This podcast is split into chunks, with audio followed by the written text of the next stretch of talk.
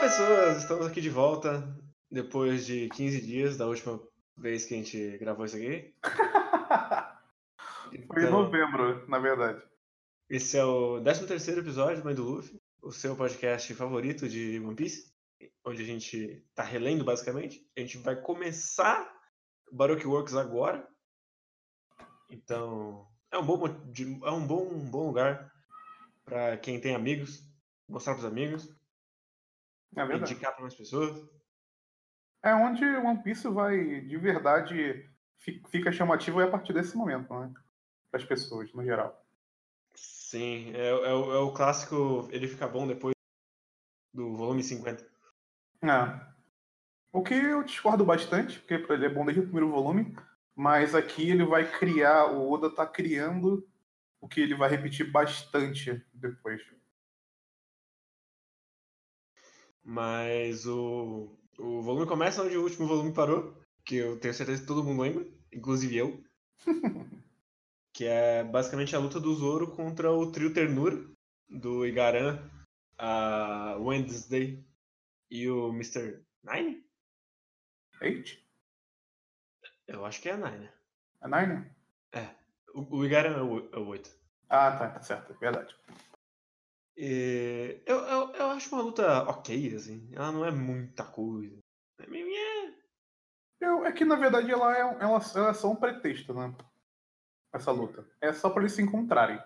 Então, como ela é só um pretexto, acho que o Oda meio que deu uma economizada. Depois ele vai dar uma pegada maior quando ele vai fazer a piada do- da luta do Luffy contra o Zoro. Sim, é tipo. é, tem, tem, tem, tem seus momentos. Eu gosto da- do momento que ele puxa o cara explode. Aham. É, é um bom momento. Mas é meio que só, assim. Esse, esse volume é meio esse. Ah, ok. Então, eu, eu, eu tenho até uma dificuldade para falar dos momentos desse volume, porque para mim ele foi uma leitura assim bem rápida, mas não no sentido bom da palavra. Foi uma leitura rápida porque quase nada que acontece aqui ainda não é interessante o suficiente para mim. É, ele meio que, até porque agora lendo novamente, ele ele dá essa parada dos gigantes, ela é meio esquisita para mim Uhum. porque faz sentido depois que você já conhece One Piece e você sabe que a jornada nunca é direta pro lugar. O Oda vai sempre passear por vários lugares, é primeiro. Só que até então isso não tinha acontecido. Então foram mais assim o que aconteceu fo- eram mais eventos. Ainda é um evento meio que aleatório, mas agora ele para tudo. Ele vai parar. Ele parou a ida para Alabastra para poder mostrar a história de dois gigantes que lutam, de certa forma. Então, assim, para mim, fico- me soou um pouco como uma parada muito abrupta do que a gente estava querendo ver de verdade. E mostrou muito personagem, e faz sentido ele mostrar muitos personagens já agora, porque tem toda uma organização tal. Mas eu gosto que, aparentemente, é, é, ele está bem consciente que vai ser um arco grande, mas não é aquela coisa gigantesca com um milhão de personagens como ele faz hoje em dia. Então, ela é, ela é uma organização, mas ela é uma organização que tem bastante gente, mas você sabe que só algumas pessoas são importantes e ele só está preocupado com essas pessoas que são importantes. Então, você está ali meio que focado. E aí, por isso que eu sinto que essas, essa história dos gigantes talvez seria legal para um pós-arco, não para o início, não sei, me- eu senti meio deslocado, sabe? É que, assim, eu, não sei, porque tipo, essa é a primeira vez que ele faz uma. de uma construção de uma longa jornada Uhum. para o oeste, literalmente. Sim. Alabasta. Ele diz que é uma vila do é uma ilha oeste, o que não faz muito sentido, mas enfim. Uma coisa que eu gosto, falando dessa, desse momento de setup, é que ele já fala: o que vale é os caras do top 5 para baixo. O resto é tudo bucha, foda-se. Sim. Então, porque a gente tem vários exemplos, tipo Bleach, em que eu tenho uma, uma organização baseada em letras, e aí ele vai mostrar as 30 letras, e Uhum. foda-se, e todos eles são muito poderosos, e com lutas que duram um volume. Então eu gosto que ele já limita, e mesmo o, o quinto, o que eu, eu acho meio esquisito, na verdade, é que ele é um bosta. O Mr. 5 é um merda. Mr. 5 da Meleca. É. Ah, tá. O Bomber. Ele é um lixo. Ele é, uma, é. Ele é basicamente uma piada. Infelizmente é uma piada que volta. Sim. Ele volta nesse arco de Little Garden, inclusive. Sim. Mas eu, eu gosto muito da cena. Porque esse volume eles são cenas pontuais que eu gosto, ligadas por um. Eu, eu gosto muito da cena da, da Nami fazendo um, fazer uma chantagemzinha de ah, se você não me der dinheiro, a mina vai morrer. E aí, o que, que você vai fazer? Eu gosto que o estopim para eles entrarem nesse arco é a Nami chantagear um cara que quer defender a princesa do reino super importante daquele lugar. Eu gosto disso. Eu gosto de como ele começa. Isso eu acho interessante, porque é, é bem um acaso mesmo de One Piece, quase tudo é no acaso, né? Uhum. E, e como. E, e, esse deixa bem claro quando a Vivi tá no barco e ela fala: Nossa, mas eles são muito despreocupados, não sei o quê. Cara, fala assim: não se preocupa com ele, ele sabe se virar. E aqui você nunca vai ter um tipo de. Nunca vai ser monótono, sempre vai estar acontecendo alguma coisa. Então, não se preocupa. E esse espírito durante toda essa parte até o Novo Mundo, ele se mantém. Então, ele já vem desde o início, só que agora que já tem um grupo bem estabelecido, que eles foram para outro lugar, isso vai ficar bem mais claro. E isso eu acho legal, que o Oda deixou bem claro a ideia dele e até então ele está conseguindo desenvolver isso. Então eu gosto disso também. E eu gosto como ela está já bem integrada no grupo no final de volume. Uhum. O, o, Pato já tem a piada própria de Sim. correr pro lado errado e ser medroso, maravilhoso. Sim. Mas uma coisa que eu não gosto nesse volume é a luta do Luffy contra o Zoro. Que, tipo, eu, eu gosto do conceito, mas é. O Oda falou, ah, eu preciso de uma luta deles agora. E ele só colocou. É tipo, é, não parece é... dentro do, do personagem do Luffy fazer o que ele faz. Assim. Eu não sei, eu não sei se eu concordo totalmente com isso, porque teve, tinha o lance da comida, né? Então, pro Luffy, como isso é super importante, meio que ok. Mas eu achei que, assim, pro, pro todo, foi só uma grande piada. Que, uma, inclusive, uma das poucas piadas que não funcionaram para mim. Porque ele meio que tentou fazer uma piada junto com um show-offzinho lá, de que tem umas cenas legais, né, que ele faz ali de luta. Mas, uhum. fora isso, não, não, me, não me pegou. E eu nem lembrava que eles lutavam nesse momento. Eu, eu lembrava porque eu lembrava que a apresentação do, do Mr. Five da Valentine's era só o, no foda-se. O que é ainda mais esquisito que eles voltam depois como pessoas ameaçadoras. É, e eles perdem no One Hit Kill, basicamente. O Luffy já vem com o cara segurando o cara derrotado já. E eles vão perder de novo agora em Nether Garden. Sim. Já viraram meio que a equipe Rocket da, da Barack né? Sim. Seria maravilhoso se eles seguissem o resto da história morrendo todo, todo capítulo. Seria maravilhoso. Ah, isso seria legal.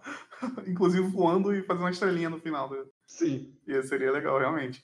Mas então, eu, eu gosto muito da, da cena da Vivi contando sem querer do Crocodile, que é tipo, ah, vocês não precisam saber quem é, mas é o Crocodile. E aí todo mundo, quê? Você já contou agora, fudeu. E aí essa, essa piada ainda tem dois follow-ups e ela uhum. vai repercutir basicamente até ela basta com, com o Sanji não aparecendo o tempo todo. É engraçado porque é dessa piada que ele apresenta outro personagem também, né? Que o, o grande fato da, da Robin aparecer são dois motivos, né? É, eles saberem e eles estarem com a Vivi. Sim. Porque se ele não estivesse com a Vivi, talvez a Robin não aparecesse. Ou não tivesse, não teria a mesma abordagem que ela teve naquele momento. Então, ela ter contado foi muito importante. E o jeito que o Oda escolheu para fazer isso foi, foi muito bom. É, inclusive, essa cena é maravilhosa. Toda, toda a cena do Igaran indo embora, aí do nada explode. E eles começam a correr porque fudeu. É um momento maravilhoso, assim. Que eu queria que tivesse mais One Piece, não tem tanto. Não tem esse momento de urgência de, de verdade momento de urgência. É, de, ah, de, agora a gente tem que fugir porque senão fudeu. Tem mais tipo, tem, tem bastante até. Mas é mais quando estão fugindo de alguém depois de arco. No início do arco é um pouco mais difícil de acontecer. realmente. É que depois vai ser, vai ser vão ter é, mega arcos, né? Aí essa coisa vai crescer mais, mas realmente nesse início, assim, tá, tem um cara chamado Crocodile. Foda-se, né? É meio que, eu acho que até que a ideia do Oda nesse, nesse ponto é realmente eles não se importarem muito com o que está acontecendo, porque eles não têm noção do que, que é o, o novo mundo. Então, como tudo é muito novo para eles, faz, faz sentido as coisas serem da, da forma que são, já que é do ponto de vista deles. Então, eu acho até que faz sentido. Sim, eu, eu, gosto. E eu gosto que basicamente o Crocodile vai ser o setup de o que, que são Shichibukai de verdade. Uhum. Que até agora teve o momento do, do Yosako lá falando que ah, o Arlong trabalhava pro Shichibukai. E agora a gente volta com isso. Mas o que é um Shichibukai? Eu não sei. Ah, e eles falam também na hora do Olho de Falcão, né? É, também. Mas e... é uma coisa assim, bem. Só tocam no assunto. Ah, que eles são piratas muito fortes, que nem. Que tem contrato com. com a Marinha, mas não é nada assim, tipo, muito. jogo é importante. E uma coisa que eu não gosto, faz sentido dentro da história, mas eu não gosto, é o momento que ele fala, ele tinha 80 milhões. E aí a, a Nami fala, isso é quatro vezes o Arlong. É, tipo, faz sentido o personagem da, da, da Nami, mas é, tá. Ele não é quatro vezes mais forte que o Arlong. Então é. é... Então, é que. Agora pronto pra pensar, o Arlong era muito mais forte do que qualquer outro personagem que a gente tinha visto até agora. Agora ele vai escalar para um cara. E, e, esse sentido de escala, para mim, é um pouco confuso One Piece. Porque ele, a gente tem uma promessa de que ele, o outro, do outro lado da, da reversa e da montanha reversa vai ter. O, o mundo é muito mais complicado. Mas essa promessa está basicamente no mundo, porque eles não conhecem o funcionamento é, estatal dos lugares. Eles não tem ideia disso. O que eu acho até bastante esquisito. Isso sempre foi muito esquisito para mim, One Piece. Mas, enfim, depois de quase mil capítulos, você só aceita que existe todo um mundo de informação, de imprensa e eles não têm informações das coisas. Enfim, Saul, se fosse Saul Luffy, beleza, mas nem a Nami sabe das coisas, então. É Sim, é, muito estranho. É, é, tudo muito confuso. Existiu o governo mundial ao mesmo tempo em que a Grande Rota é basicamente uma fábula. Então é, falta um bagulho mais prático, assim. É, tem, tem algum, falta um, meio ali, um, falta uma ponte que liga essas duas coisas, sabe? É, isso sempre foi muito difícil para mim, One Piece. Mas com o tempo, para mim continua sendo um defeito, mas acaba se tornando um defeito menor, porque com o tempo as coisas vão sendo explicadas e aí você já está imerso no mundo e ele começa a fazer sentido. Mas até você chegar nesse ponto, é tudo muito estranho. Então, ler esse capítulo da perspectiva de tá desde o início, é, já tendo lido antes, é muito esquisito todo esse mundo. E tem um, e os países. A gente não tinha ideia que existia reis e dessa forma que, com que tem agora. E agora tem uma, tem uma ilha que é, que é um reino, e aí querem tomar esse reino Parece só que ele está contando uma história dentro, da, dentro, da, dentro de uma história. É meio esquisito. É que, tipo, é, é meio que a sensação de que é, é grande demais para ser um arco. Isso, isso, é um bagulho que eu tenho com o Baroque Works, assim. Que, tipo, o Baroque Works é meio que uma história completa com início, meio e fim, só que dentro de outro mangá. Acho meio, meio uhum. esquisito. É, eu também eu sinto. É, exatamente nesse ponto eu sinto isso. Porque depois disso, você já vai ter essa estrutura e é o que vem depois faz mais sentido, mas nesse momento que ele está estabelecendo é estranho. Porque o One Piece, geralmente os, os eles meio que contam como é que funciona o mundo, tipo o Hunter x Hunter. Ah, existem os Hunter, blá, blá, você já sabe que existe uma estrutura ali por trás. O One Piece não, é só uma fábula de um cara que largou um, um tesouro e as pessoas foram atrás desse tesouro. E é isso que você tem pra, de saída. Você não tem mais absolutamente nada. E aí você tem que descobrir tudo. Assim, por um lado é interessante, mas por outro você fica tentando procurar a coesão dessa história. E basicamente não tem. Mas é que, tipo, a coisa, coisa esquisita é que, tipo, basicamente todas as outras grandes sagas são uma ilha, no máximo duas. E é tipo. Sim. Baroque Works é, um, é realmente uma jornada com, com, sei lá, três ilhas. E uma delas é acidental, inclusive. Tipo, é, não, não sei. É, então. é, Voltando para esse volume, então eles pegam. é, eles têm que levar a Vivi para esse lugar, para a ilha de Alabastra. E eu, eu, assim, de cara, eu não gosto muito da Vivi. Eu acho que ela vai se tornando um personagem melhor durante a jornada. Primeiro que parece muito com a Nami, pra mim, com o, o design dela. É muito parecido com a Nami. Isso já me incomoda um pouco, porque o Oda não é de fazer personagens tudo parecido. E aí, tem o lance da mulher, né? Mas Uhum. aparece, a, por exemplo, a Robin não tem nada a ver com, com elas. Ela é bem diferente, o estilo dela. E as outras, as outras mulheres também do da Baracor são diferentes, mas a Vivi, que vai ser a personagem principal, ela é parecida com a Nami. Isso me incomoda um pouco. O, ela tem esse design muito. O, o jeito que o rosto é desenhado, o corpo, é muito parecido. Isso me incomoda um pouco. Eu, eu sei que é uma escolha de design, mas é, você tem que escolher bem os personagens que você quer que tenham destaque, porque você precisa que as pessoas se apeguem a eles. É Mas-. Darby's Game que a gente comenta no, no outro podcast, né? É, Todo mundo parece figurante. sim. E pelo fato de todos os outros personagens serem muito diferentes, porra, eu adoro o design daquela mulher gigante. Sim. Fortuna. É muito bom. A, a outra menininha também acho boa, que conversa com. que tá com o Mr. Tree também, que ela é diferente. Então, ele sabe fazer quando ele quer fazer diferente, mas quando ele quer que seja a personagem principal, ele meio que joga no, no seguro, quer fazer a menininha bonitinha. E ela já é a princesa, já controla tudo. É, não precisa, sabe? Eu acho meio. Jogar no, jogar no fácil. E o Oda não é o cara que joga no fácil, geralmente. Eu, eu não tenho problema com a Vivi per se. Talvez seja porque eu tô acostumado com o design dela. Mas eu, eu tenho problema que isso vai ficar recorrente. Porque todas as personagens princesas são iguais. Sim. A, a, a mina do, do Dress Rosa e a, a menina Peixe. As três são o mesmo personagem, de novo. O mesmo design. E, inclusive, isso vai piorar quando elas se encontram. Uhum. Que é, eu não sei dizer quem é quem. Tão Sim. parecido que elas são. Sim, então tem. Como, como a gente está olhando em perspectiva as coisas, essas coisas vão meio que me incomodando um pouquinho. Mais do que se, sei lá, tivesse lido da primeira, tá, tivesse lendo da primeira vez, né?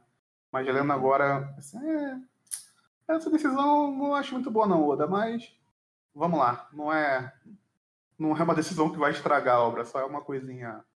E Sim. uma outra coisa que eu, que eu acho meio, meio esquisita, assim, que tipo. Ela tava, ela tava atuando como outra pessoa. Então, Uhum. o personagem que a gente conheceu antes não existe mais. E aí a gente troca por uma personagem que não é exatamente marcante, assim, nesse começo. Depois ele consegue construir ela. Mas nesse começo ela é genérica. Eu acho ela vira muito a menina desesperada muito rápido. Ela tava dentro de uma. De, é, tava como uma espiã dentro de uma organização, e aí quando vira a chave, ela vira uma menina desesperada. Eu sei que tem uma urgência, eu sei que o Oda tá desesperado pra mostrar essa urgência, mas essa virada, assim, eu acho que ela é muito rápida. Uhum. Ela poderia ter uma, uma por exemplo, uma um jeito mais parecido com a Robin do que o que ela apresenta ali. Ela, ela fica parecida com a Nami quando tá no arco lá na, na, na ilha dela, que tava desesperada, mas a gente sabia que tinha alguma coisa ali por trás. Ok. Talvez se Mas- ela ficasse desesperada depois que o Igaren explode, funcionaria melhor, mas é tipo, é muito um estalo. É muito E- rápido. E, pro Mr. Five, que depois fica meio claro que ele é um bosta, então fica. É, é muito dissonante, assim. O perigo que a história quer que os personagens passem, ao mesmo tempo em que não quer que os personagens passem. Sim, então eu fico assim. É, é difícil. É, a- a- agora, eu acho que é o primeiro. É o primeiro programa que a gente está fazendo que eu tenho dificuldade para falar de um volume, porque eu conheço bem a história e eu sei que ela tem muita coisa para apresentar, mas se eu tivesse lendo da primeira vez e eu tivesse que esperar mais três meses para ler o próximo volume, eu não sei se eu estaria tão empolgado pro que vinha, pro que vem depois. Eu estarei, ah, talvez tenha alguma coisa aí, mas talvez não me empolgasse muito. Eu saí meio, ah, ok. Eu não fiquei assim naquela, ah, vou, vou, vou direto pro próximo volume. Eu só terminei o volume e falei, ah, beleza, deixei de lado. É que, é que eu não sei, porque é, é que eu sei o que vem depois em Hero Garden, eu não esse arco de, dos gigantes, eu acho bem, é, de maneira geral. É, eu, eu gosto. Ah, pra mim, Baroque Works engata do, do arco do Chover pra frente. Assim. Esse começo, pra mim, é bem, sempre foi bem engasgado. Mas talvez da primeira vez, se eu estivesse lendo pela primeira vez, eu daria o benefício da dúvida pelo crédito que ele já tem nos 12 volumes que ele fez antes desse? Então, eu, eu ficaria. É... Nossa. É só quando tá gravando é foda. É, eu ficaria, eu acho que. Decepcionado mais por causa disso. Porque ele me prometeu muito quando eles passassem para Reverse Mountain, e aí eu o primeiro volume que eles estão mesmo lá dentro, depois da Labum, né? Uhum. É isso. Aí eu. É... Não sei. Dito isso, eu, eu simplesmente adoro esse, o, como ele decide apresentar a Robin. É, isso acaba virando um problema para ele mesmo, que depois ele meio que reseta a personagem. Mas eu gosto muito dela aparecendo, explodindo o cara, aí ela entra no navio, e ela é o personagem do caos. E inclusive tem uma cena que não faz o menor sentido, que é uma cena que tá o Sop e o Sanji apontando arma para ela e é tipo, o Sanji, da onde o Sanji arrumou essa, essa porra dessa pistola? O que tá acontecendo? Ah, realmente, é só pra, só pra impacto mesmo, né? É só pelo cu. É cool, é, mas é só pelo cu. Não faz o menor sentido.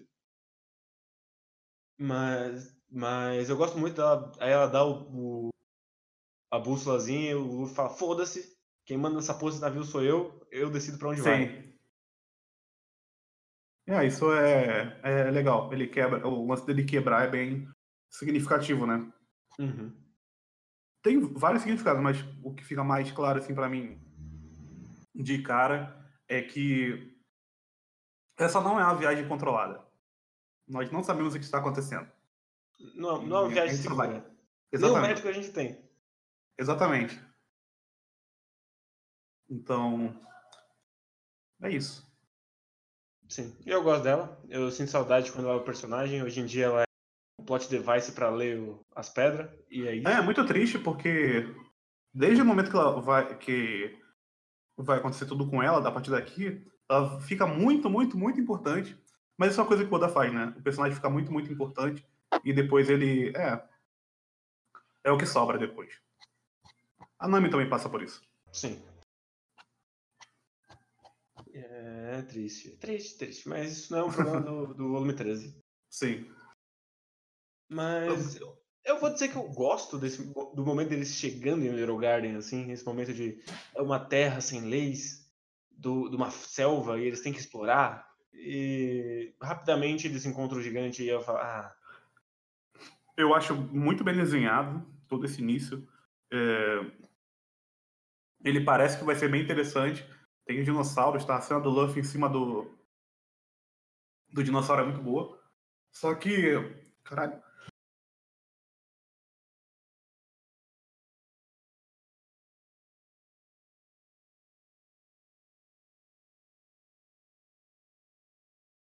Morreu.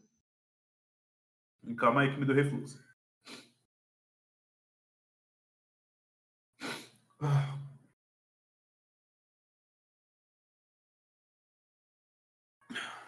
Deixa eu ver.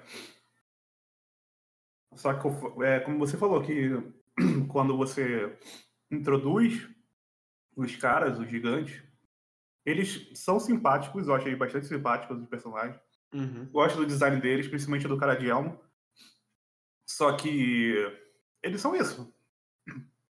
Não é nada além disso. Então, não sei.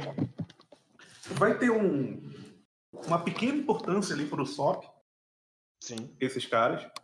Só que é só para reforçar o que o Sop já tinha dito. Então, eu não vejo é, a grande necessidade da existência desses caras.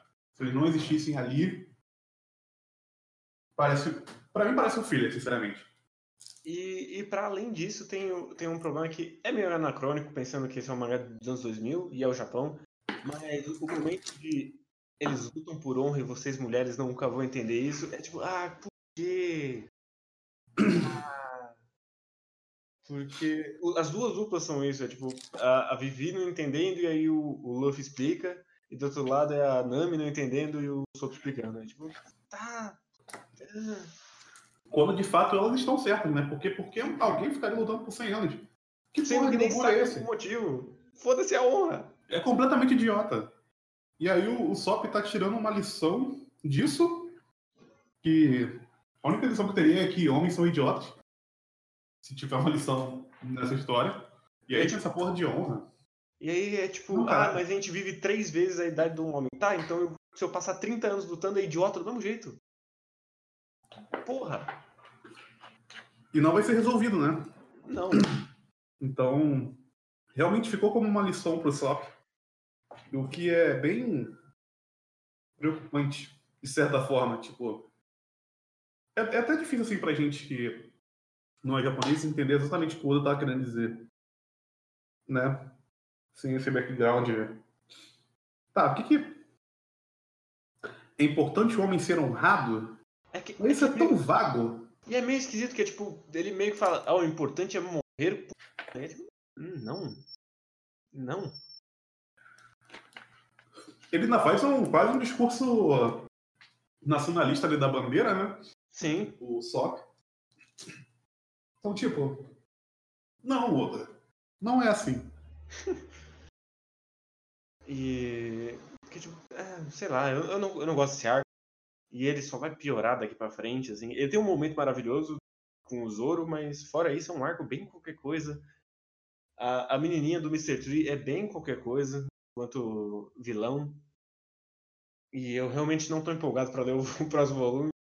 Mas eu, eu gosto de como esse volume termina, que é basicamente o gigante explodindo numa virada de página. E aí o Luffy falando, é, acho que eu vou ter que sair no soco com ele agora. Porque ele nunca vai achar que foi o outro cara que explodiu ele. Sim, isso é muito bom. E tem uma página dupla também do dele se batendo de frente, o Vila Gigante quando eles lutam, que é muito boa também. Sim. Mas é só isso mesmo. Eu acho um tanto esquisito eles terem um, uma busta direto pra, pra Elbaf, sendo que Elbaf é, do, é no Novo Mundo, é, tipo, tá meio longe demais. E, enfim. É, mas isso aí é bem coisa que é retcon do Oda que tem a caralho depois, né? Sim. É tipo, então, claramente ele não sabia onde ia botar essa ilha. É, não sabia pra ela. Talvez fosse uma ilha próxima. Então, ele foi enrolando, enrolando, enrolando, e agora a ilha tá lá na puta que pariu. Então agora não tem mais como voltar, então. Foda-se, ninguém se importa com esse gigante de qualquer forma. Mas eu acho que é isso. Eu não, não tenho mais muita coisa para dizer desse volume. Eu também, foi como eu falei no início. Eu não, não tenho muita coisa para dizer, além das coisas que eu não gostei. Poucas coisas eu gostei, então ainda tenho umas pequenas problemáticas, então até, aqui, facilmente o volume mais fraco que a gente deu aqui no meio do Luffy. Acho que sim. Mesmo as partes anteriores que eram fracas, elas pelo menos elas tinham uma sensação que avançou bastante coisa. Sim. Esse é meio que um epílogo do outro arco que já estava resolvido. E aí um começo de um arco nada promissor. Então, é... é, é basicamente isso. Mas é isso. Eu acho que. Puta, inclusive eu acho que o 14 não termina esse Little Garden. Ele acaba tipo no 15, assim. É, eu acho que vai ter mais um. Mais uma, vai ter mais um pedacinho.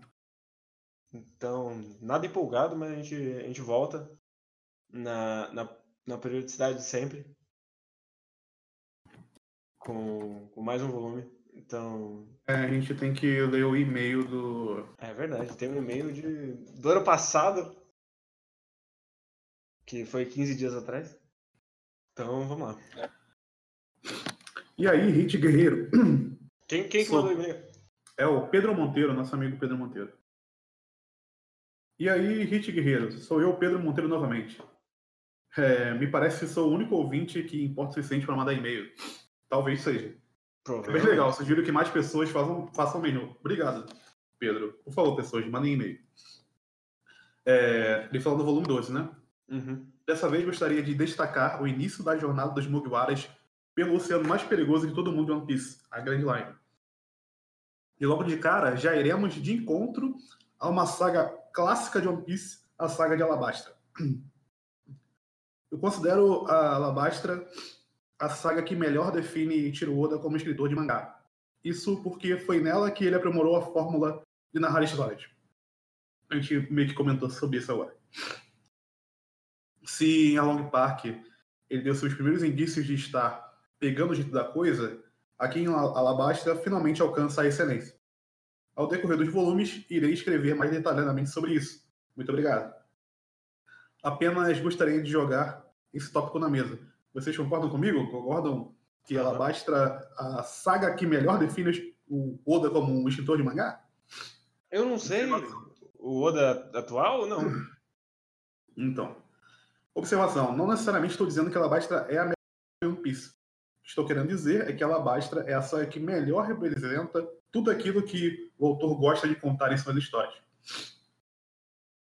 É, eu concordo, eu falei isso no cast, né? Então, concordo que é aqui que ele, ele vai ter o. Ele vai desenvolver realmente a, o modus operandi dele dentro da história, a forma dele de contar a história realmente aqui que ele vai desenvolver. E realmente ela vai estar longe de ser a melhor história de One Piece. Então, então eu concordo que Alabastra. Eu não sei se é a saga que melhor define o Oda como um escritor de mangá. Eu acho que a, melhor, a saga que melhor define o escritor de mangá é a saga que eu mais gosto. então. Eu não, eu não acho, porque essa saga é o ponto fora da curva dele. Então. Então, eu. É, eu acho que você a, tem você tá que. pensando no caso, não. Sim. Então, eu, a saga do Impel Down até os melhores, Sim. meio que ela é uma conclusão de tudo isso que a gente viu antes, né? E. E é o. Ela, ela, ela é o reverse mountain da, da segunda parte de One Piece, que eu, eu considero que o One Piece está na terceira parte agora, então. Sim. É, é o final da segunda parte. Então, eu acho que é o ápice dele. Eu, eu entendo que é o. É, o Alabasta é o arco que vai dar o molde, mas onde ele vai estar melhor dentro dessa estrutura é em Feudal Batalha dos Melhores. E Então- provavelmente nunca mais vai alcançar esse nível. É, provavelmente não, porque é difícil. Não dá nem pra cobrar muito, porque é difícil realmente chegar naquele nível de novo. E porque Mas- foi uma escolha deliberada de não estar com todo o elenco, por exemplo. Sim. E agora é uma coisa que é impensável, né? Porque tá Sim. indo pro final, não tem como separar de novo. Não faz sentido. Se ele fizer isso, ele vai cagar com a história dele. Mas é isso. Muito obrigado, Pedro, pelo Então- e-mail, por ter tirado um tempinho pra mandar e-mail pra gente. Sim. E manda e-mail. Manda e-mails, eu não sei pra onde. É, podcastmandoluffy.gmail.com É, mãe do Luffy Podcast. Olha aí, não. Um dia, tia. Mãe do Luffy Podcast, tudo junto. arroba gmail.com.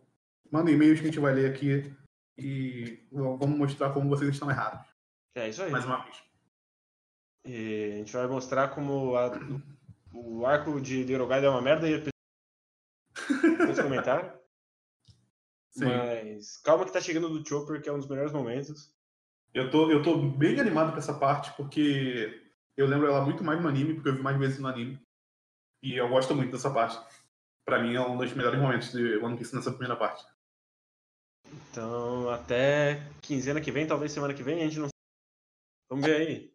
A gente não vai prometer, mas a gente vai tentar fazer. Mas a gente não vai prometer. Sim. O certo é que- Se você percebeu, esse podcast está com menos edição, porque ou tem edição ou tem regularidade. Exatamente. É. Se vocês querem mais rápido, vai ter que ser com menos edição. E agora a gente vai poder ficar colocando música porque o Spotify tá flegando também. Então Sim. vai ter que ser mais simples. Mas é isso aí. Tchau, tchau. Valeu, gente. Tchau, tchau. Caralho, velho. Que merda. Caralho, você tá morrendo.